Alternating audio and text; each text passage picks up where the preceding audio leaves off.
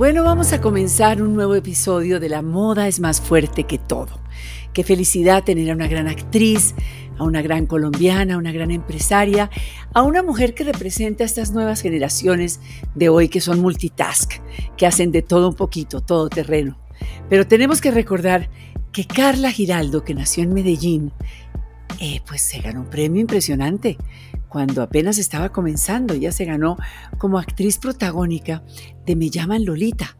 Y yo quiero que sea Carla la que nos recuerde, después de saludarla, ¿Cómo fue eso? ¿Qué era eso de Me llaman Lolita? Porque lógicamente, Carla, inmediatamente yo pienso en Vladimir Novokov y en la Lolita de Novokov, con la cual hemos crecido todos. Bienvenida a La Moda es más fuerte que todo, Carla Giraldo. Ay, Pilar, un honor estar aquí contigo.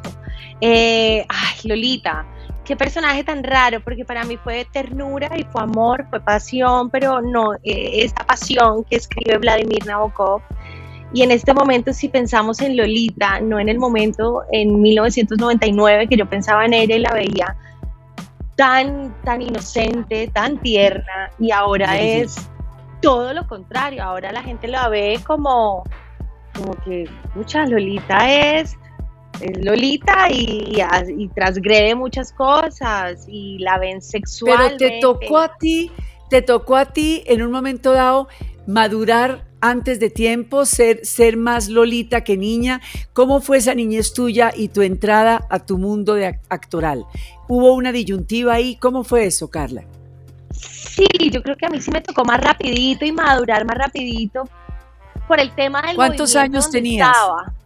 11 años, Pilar. Entonces imagínate. 11, 11 años, es que eso no, eso, eso es, eso es edad de Papá Noel, de hadas madrinas, de, de cuentos de hadas, ¿no? Pues digo yo. Y me botan este personaje y me lo venden por el lado de la ternura y después me doy cuenta que es un personaje que también pues marca sexualidad, sensualidad. Sensualidad, claro, que tenías que ser sensualidad hasta el erotismo, claro. Claro, entonces obviamente empieza el terror, pero ese terror lo llevan con ternura y bueno, yo, yo, yo hago el personaje, soy muy feliz, lo hacemos de una manera diferente y obviamente si lo veo ahora digo, sí, eh, es un personaje difícil, es un personaje que a mí me hizo madurar y que me hizo crecer más rapidito y sí, sí, pero le agradezco toda mi carrera, Pilar, para mí Lolita fue todo. Pero entonces háblame de tu hogar, primero que todo. ¿Cómo era ese papá y esa mamá y ese hogar y esa infancia tuya para que a los 11 años estuvieras ya interpretando Lolita, Carla?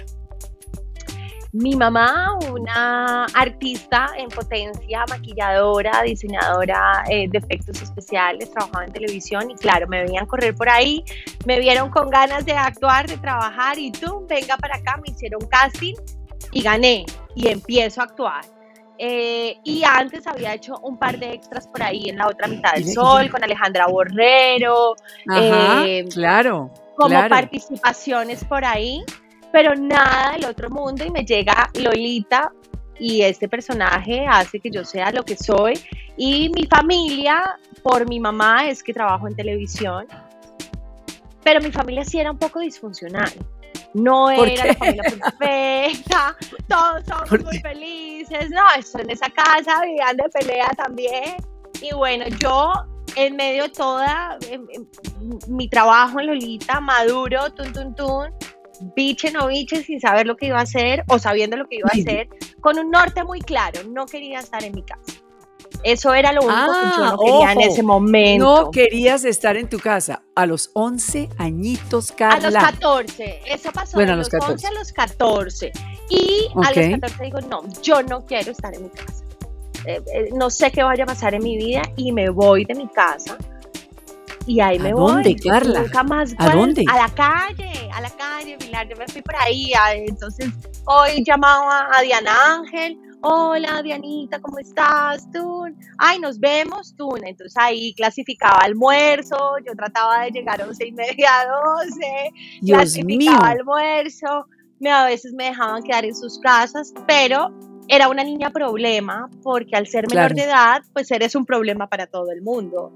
Claro. Nadie quiere nada contigo en ese momento porque te están buscando, te está buscando el bienestar familiar, te están buscando tus papás y era lo que me estaba pasando, pero yo no quería volver a ese hogar donde, donde para mí no éramos felices. Y para mí es tan importante ser feliz. Porque claro, mis pero papás por Dios, no es la esencia de la vida. Tus Y- y papás no cuando- eran felices. Ah, Sí, y Claro. cuando tratas como de forzar esas relaciones y que tenemos que estar juntos porque hay una familia y oyes ese todo el tiempo, pues entonces, venga, yo les destruyo la familia para que sean felices y seamos todos felices. Óyeme, pero ¿lo lograste? ¿Y lo lograste? ¿Esa, esa ida tuya tan abrupta fue el detonante para que todos se enfrentaran con la situación y con ellos mismos? ¿O no sirvió de nada sí, toda esa callejería tuya? No, yo ¿Sí creo sirvió? que sí. Yo, yo, yo creo que cada cual tomó su rumbo, su camino. Creo que ellos se Se dieron cuenta separaron. que realmente era, eran más felices no estando juntos y se hacían menos daño.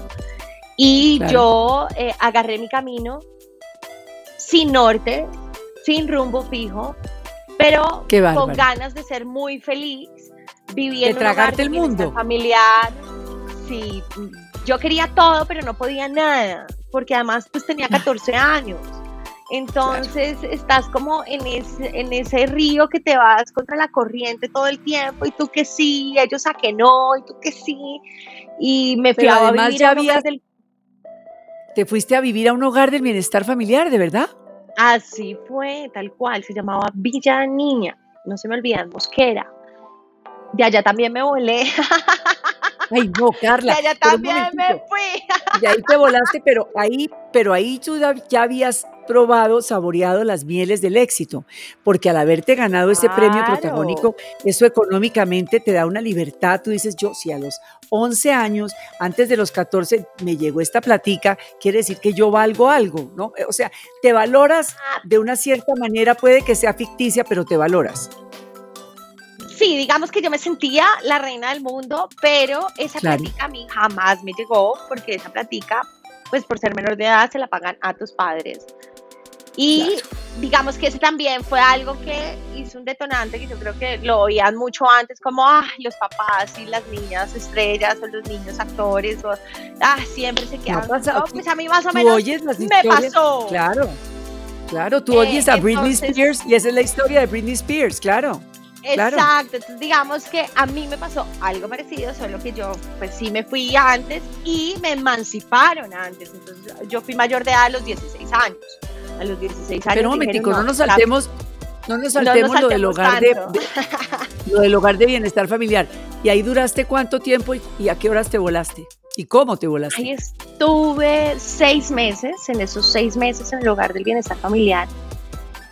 Eh, eh, mis papás hacen un par de visitas, eh, preguntan que, pues, que qué tipo de relación, si podemos volver a vivir o no, tratan como de volver a unir esos lazos familiares.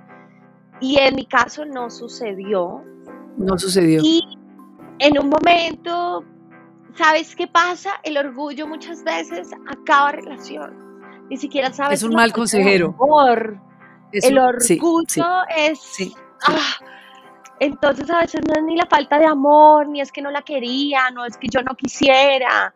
Es el orgullo, el orgullo de parte y parte. Mis papás también No te dejas ceder, muy no te dejas como ceder. yo y, Sí. y, pues al final soy hija de ellos, entonces pues hay un orgullo y un, entonces no, entonces si ella se fue, pues que ya vuelva y pues si yo me fui, pues entonces que ellos me busquen.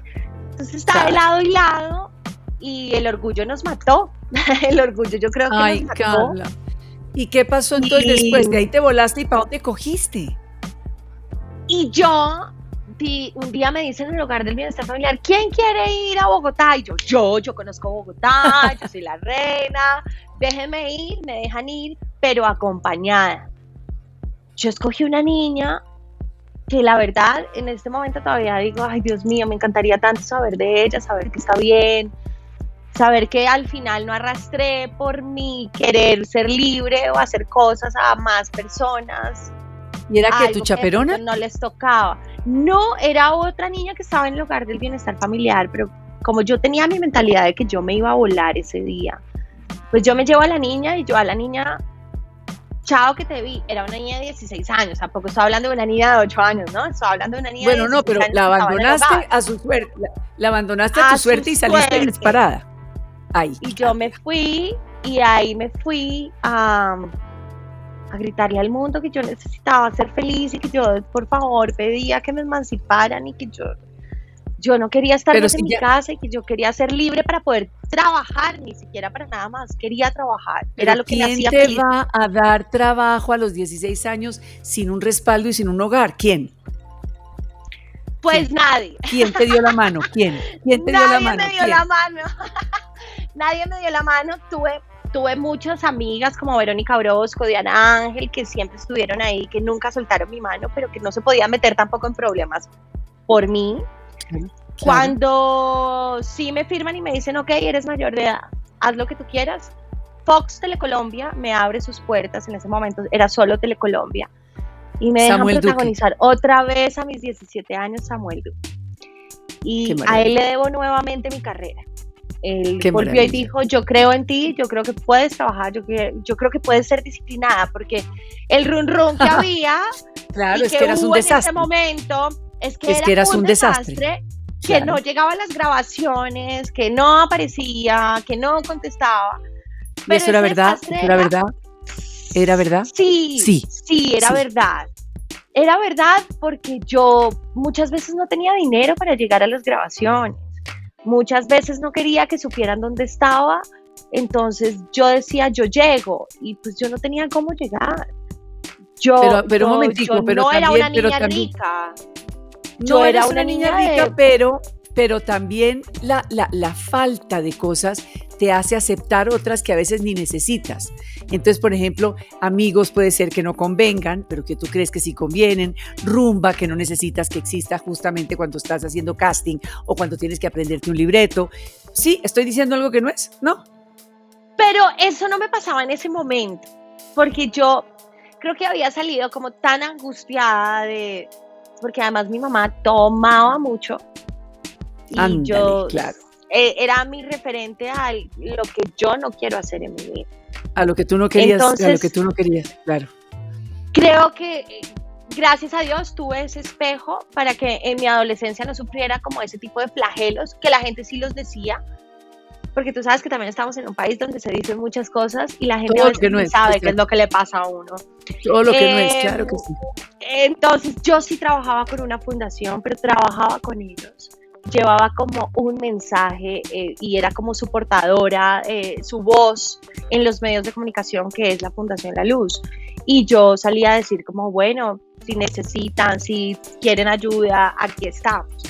Y la gente Pero claro, como es una fundación de rehabilitación. Claro, como es una fundación de rehabilitación, inmediatamente decían, esta está rehabilitada, esta quién sabe cómo, cuánto tiempo lleva en rehabilitación. Y me sirvió, y me sirvió, me sirvió muchas terapias de allá, porque no creas, también está bien decir, yo sí necesito ayuda, yo necesitaba hablar con alguien, yo necesitaba que alguien me escuchara también. Yo, yo me sentía muy triste, yo no puedo decir, ay no, yo fui feliz, no, yo creo que nadie es feliz eh, teniendo tantos problemas. Además, yo tenía el problema de haberme ido de mi casa, de no tener dinero, de no tener trabajo, de no saber dónde iba a vivir, de tener 14 eh, años. Y, demasiado chiquita, exacto, demasiado peso. De saber que iba a cumplir 15 años y pues yo también quería mis 15 años y yo no tuve 15 años.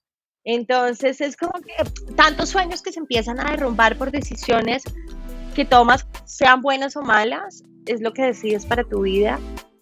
Y fue mi decisión de vida y fue la decisión más acertada que he tomado en mi vida. Esa iba a ser mi pregunta. Fíjate que, que, tú misma me vas llevando a ella. Hoy, Carla, hoy a tu edad, que son cuántos tus años hoy. Yo me los quito, yo me siento de 33. Yo ya me sé, yo crucé los 30 y yo ya me los empecé a quitar. Bueno, tú, entonces quedemos, quedémonos ahí, Eso es ser mujer, eso es ser mujer. A tus treinta y tantos, pones, te pones la mano en el corazón y dices, qué bárbara, yo no he debido haber hecho todo lo que hice, o qué bárbara, qué maravilla que hice todo lo que hice, porque lo que hiciste fue de una valentía, de un riesgo, de un botarte al vacío. Hoy en día, con la mano en el corazón, conversando aquí con tu amiga Pilar, ¿valió la pena? Sí, Valió la pena sufrir, valió la pena llorar, valió la pena aguantar hambre, valió la pena las noches en vela. Me hicieron más fuerte. no sabía qué estaba pasando en ese momento y gracias a Dios no lo dimensioné, porque creo que si me hubiera puesto a dimensionarlo, ni de pronto soy No, tan cobarde ni a la puerta hubiera llega. hecho. No, no. Exacto. No, no llegas a la puerta. Es como, fui valiente porque no pensé, Sin darte cuenta, fuiste valiente, claro. porque, Claro. porque buscaba algo que no tenía y creo que de eso se hacen los sueños, del querer. Y, y yo quería y lo di todo sin pensar en nada y me boté a ese vacío donde no Te me propusiste a cumplir tus sueños. Te propusiste, si la gente entendiera la dimensión que es proponerte a creer en ti, envalentonarte, es decir, ponerte una escafandra contra todo y, a- y- y aventarte. Y eso hoy, a tus 33, tre- treinta y tantos recién cumplidos, te das cuenta que es lo que te ha hecho mujer. Ahora, pregunta, ¿eso cómo funciona con el corazoncito, con los hombres? Porque los hombres son perdonando lo presente, somos mucho más fuertes. Ellos tienden a, a- a- a esconderse cuando ven una mujer fuerte, a acobardarse cuando ven una mujer fuerte. Entonces, ¿cómo te ha ido en la relación con el otro género, con el género opuesto, que lo que les gusta es más bien una mujercita, maneable, calladita, bien portadita, es que yo con el con género y mamá? opuesto soy una hueva. Entonces yo ahí, ah, Ah, bueno, ah, bueno, eres, Entonces ah, bueno, eres ahí dócil, perfecto. ¿Sí? ahí me vuelvo dócil. Obviamente está mi personalidad, soy a veces chocante, pero, pero sí está esa Carla que amorosísima, que se doblega, que quiere que la consientan, que la amen, que le den todo, lo que te ha faltado, claro. Todo lo que te ha su faltado. polo a tierra, que fue lo que me llegó a mí. Por eso yo a veces veo a mi hombre y digo, "Ay, Mao, tú que eres tan sereno, tan tranquilo, tan amoroso, tan callado, tan, tan correcto, tan pensante, con esta loca de mente explosiva. Pero háblame, háblame, de, eso- háblame de piensa". eso. Pero es que eso no, eso no crece en los árboles. ¿Cómo llegó Mauricio? ¿Cómo apareció este hombre? ¿Cómo, ¿Cómo fue eso? ¿En qué momento de tu vida? ¿Haciendo qué? Este hombre aparece en un momento donde mi- de mi vida donde yo no sé qué voy a hacer, donde me está saliendo trabajo en otro país y digo, bueno, me voy, ¿qué hago aquí? O sea, ¿qué, qué- qué hago? Y digo, bueno, me voy, firmo un contrato y ¡pum! aparece Mauricio y me enamoré y yo ya yéndome con un pie al otro lado y yo, ¿qué? Y yo me enamoré. ¿Contrato dónde, Carla? ¿A dónde te ibas? ¿A me dónde iba te a ibas? trabajar a Venezuela a hacer una novela mexicana eh, allá Ajá. eh, porque tenía Ajá. que ser grabada allá y yo dije, bueno, listo, yo me voy, ¿qué carajo? Son ocho meses y en esos ocho No tengo nada que perder, no tengo perrito no que me tengo nada ladre. que perder. Exacto, chao, yo me voy a hacer plata, feliz, y me devuelvo a mi tierra. ¿Qué? Yo ya no me quería ir. Mauricio apareció eh, una noche de fiesta, él haciendo lo que más le gusta y lo que sabe hacer, es músico, es DJ, eh, y estaba tocando y yo dije, no, ¿qué es esto? Yo quiero a ese hombre en mi vida. Y No me enamoré, me enamoré, me enamoré, me enamoré, me enamoré. Además, él es hermoso porque sabe mucho de moda, le encanta la moda, es diseñador. Entonces a mí todo el tiempo está como, estás horrible, vístete bien, eso no combina. Eso no va, eso eh, no va. De eso vamos a hablar eso ahorita, no eso va. vamos a hablar ahorita. eso no va, eh, eso no va con eso, oye, respeta que eso no puede ir así. Entonces es como, es perfecto para mí, es músico, es artista, es diseñador. Además, ¿qué es tu a la stylist, qué maravilla. O sea que, además de enamorarte, te ganaste un stylist personal. Que Ah, eso, ¿qué ¿cuántas no pagarían por tenerlo? Claro, claro. Ay, no, él es hermoso porque él sí me dice la verdad, no es como mi amor, estás divina siempre. No, si no estoy divina, él me dice como, no, así no puedes salir. O sea, qué pena, maravilla ¿qué que van a decir? Tú sabes, mira Carla, lo que estás diciendo es tan importante. En mis, con- en mis conversatorios yo siempre le digo a las mujeres, créanle al espejo, créanle al Señor espejo, por eso mi primer libro se llama El Señor espejo, porque Él sí les dice la verdad. Él sí es el reflejo de cómo están ustedes, porque el hombre enamorado o no, que tengan al lado, pues la verdad las van a mirar con amor y les van a decir, ay, estás linda, gorda, chao, mi gorda divina, que te vaya bien. Pero si tú les preguntas de qué color son mis zapatos, no tienen ni idea. Si tú les preguntas de qué color es mi chaqueta, pues no se dieron cuenta, porque el hombre, la verdad, que además de daltónico, bellamente lo digo, es daltónico, pues no mira muy bien el cuento, a menos de que sea como tú, Mauricio, que sea un hombre dedicado a la moda y al diseño, que ahí sí lo tienen claro. Entonces, qué felicidad, porque normalmente las mujeres no tenemos eso, tenemos el espejo, pero el hombre nos adora, pero no nos mira con ojos críticos, digámoslo así. No, con él he conocido, con él he conocido todo lo que yo creo que uno puede conocer también contigo. o sea, obviamente no va a llegar a tu altura ni nunca te va a poner a nadie a tu altura, pero Dios, agradezco por, por su sabiduría, por el hombre que me tocó, por ese polo a tierra, por ese hombre maravilloso que me quiere, que me ama como soy, que besa mis heridas y, y, me ama así, tal cual, no le importa y me aconseja. No te ha querido cambiar. Y no te ha querido cambiar.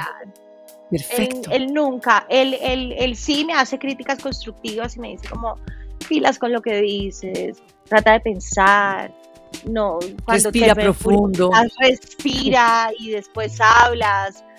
Él, él es un gran ser humano, él nunca humilles a nadie, nunca pisotees a nadie, ¿sabes? Es, es, es, está ahí en mi conciencia todo el tiempo. Quiero ser como él me encanta, eh, lo admiro mucho y qué delicia admirar a la pareja.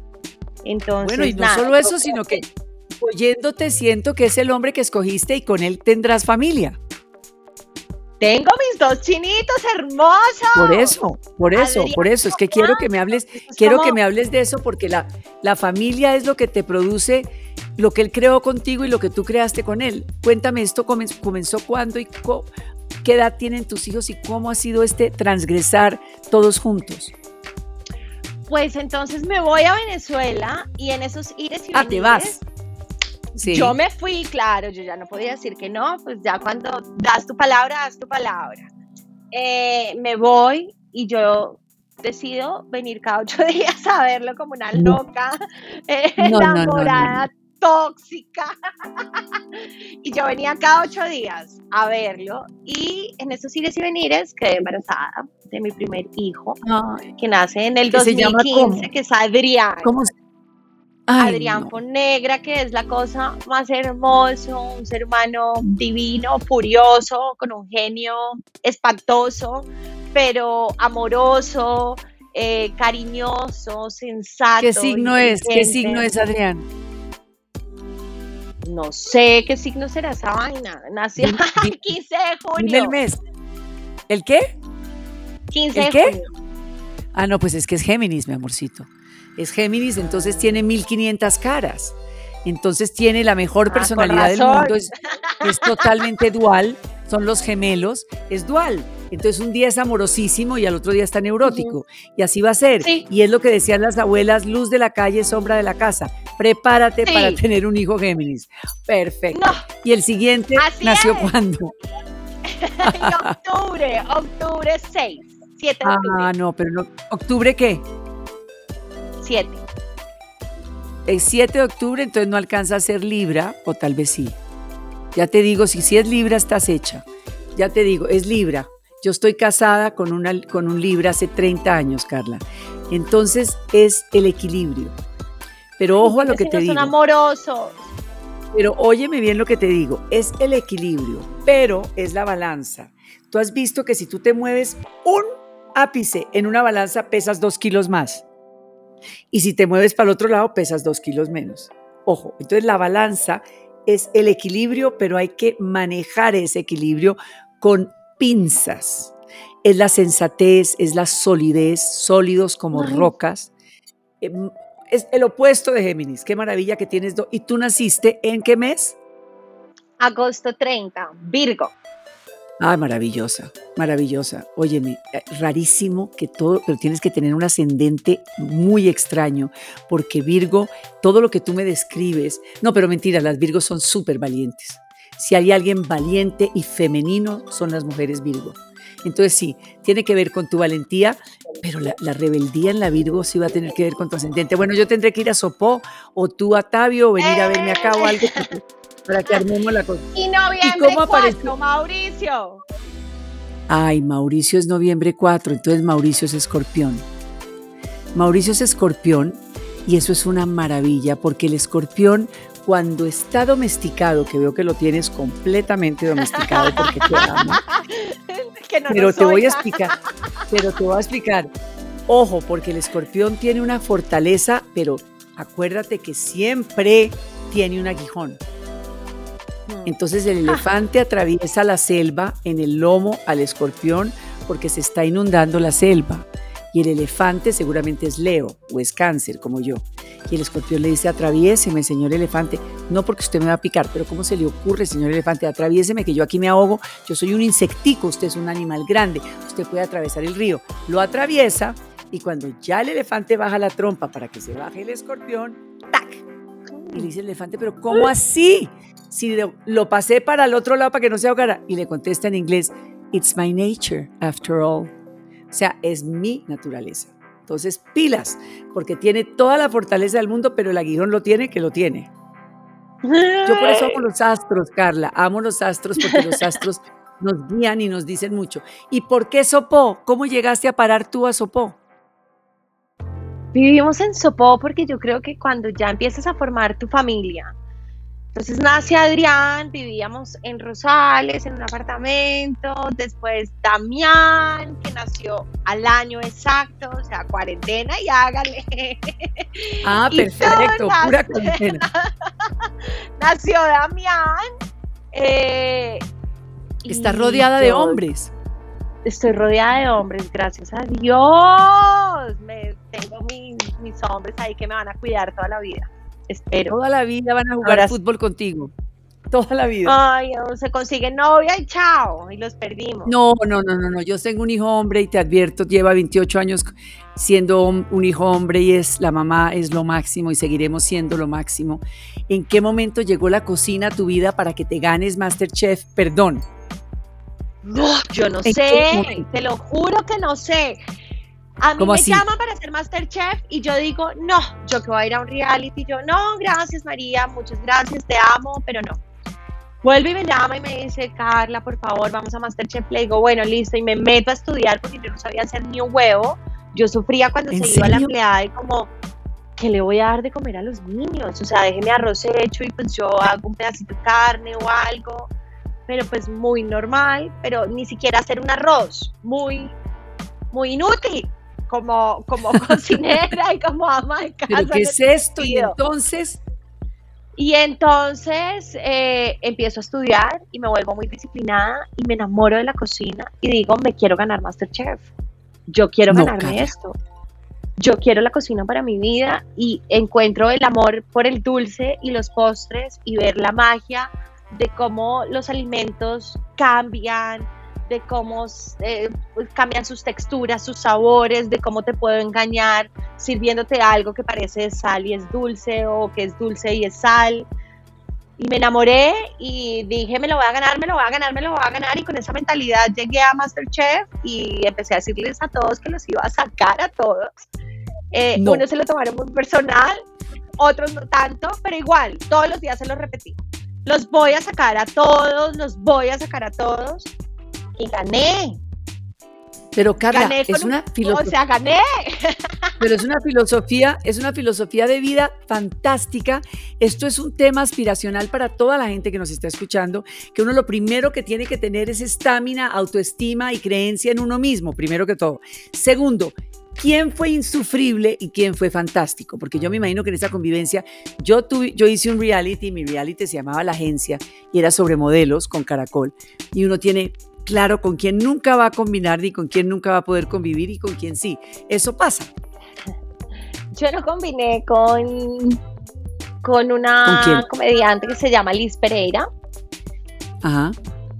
Y combiné mucho con otras chicas que la gente no nos quiso mucho porque parecíamos como, sí, como nos veíamos como muy malas, no sé, ¿cómo nos como Una mafia, era una mafia de mujeres, ¿qué eran cuáles? Entonces, pilas ahí porque voy con la primera, Catalina Maya.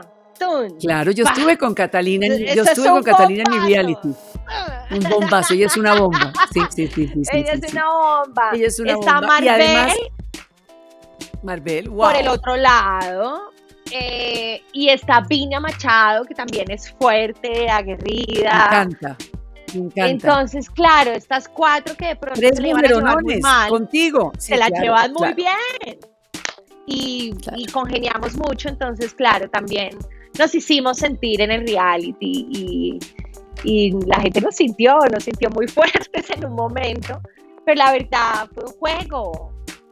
A veces la gente se mete tanto en un juego que pierde como su realidad, pero era un juego, es un nos juego. mucho, fuimos muy felices y gané, lo saqué a todos. Y ganaste y yo te felicito. Ahora, me da tristeza porque tú eres muy fashion. Y en ese reality, pues no te pude ver sino de delantal y camisa negra, o sea, eso era imposible y pelo recogido. Entonces, háblame de tu... Todo mal. Sí, no. Todo mal. No, era, Otra, era image wise, o sea, imagen no había ahí. Pero entonces, tu, tu mundo y tu amor por la moda es por Mauricio? ¿Te fascina la moda o no? Yo creo que ya venía con un gusto maravillado. Uno de mis diseñadores favoritos es Alexander McQueen, siempre lo ha sido, siempre he querido como tener muchas piezas de él y, las guardo conservo como... Va con tu personalidad total. Entonces me encanta y cuando conozco a Mauricio y empiezo a conocer diseñadores que para mí pues, no existían, Rick Owens, Margiela, digo como, wow, ¿qué es todo esto? Yo quiero más piezas de ellos y empezamos a, nutrirnos de moda, sobre todo él, mucho él, eh, y él me va informando a mí. Eh, y sí, digamos que ahora compramos de todo, tenemos muchas cosas, eh, nos encanta y, hacemos ese match como pareja a la hora de, de, vestirnos, de estar juntos, de llevar como un styling, de que nuestros hijos también pues entiendan y aprendan que, los muñequitos también son cool en las camisetas, pero pues podemos ir diferentes también y vernos súper cool también. Eso me encanta, me encanta. Es difícil. No, pues sí es difícil porque los niños son llevados de su parecer, pero lo primero que te dejo para que les inculques es que amen lo nuestro, que amen la moda colombiana, que amen terciarse una mochila, que amen nuestros sombreros volteados, nuestros tejidos, nuestra artesanía, nuestra, nuestra memoria manual. Carla, depende de ti que amen lo nuestro, porque te juro que el talento colombiano es infinito, es mi caballito de batalla.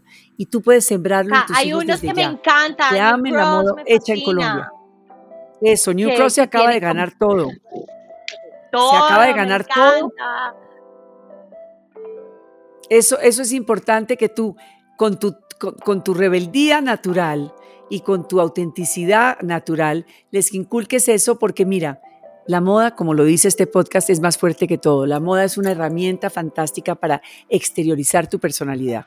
Por eso queríamos tenerte hoy aquí, para conocerte mejor, para verte, para sentirte, para decirte que te admiramos y que te felicito mucho por haber llegado con ese espíritu ganador desde el día uno y haberte llevado todo. Eso, gracias Pilar y gracias de verdad por tener este espacio para todos, por enseñarnos tanto, por nutrirnos tanto de todo lo que sabes, eh, porque eres una inspiración para muchos, para todos yo creo, y, y siempre estás en nuestra cabeza, en nuestro corazón y en la moda de este país. Mi Carla linda, gracias. De verdad el mejor viento y la mejor mar para ti, para tu Mauricio y tus dos hijos, Adrián y Damián, para ese sopó maravilloso que veo que te rodea, que te abraza, esa naturaleza. Sigue siendo feliz y te lo mereces todo. Y hasta muy, muy pronto. Y ya sabes que estamos contigo desde aquí en La Moda es más fuerte que todo.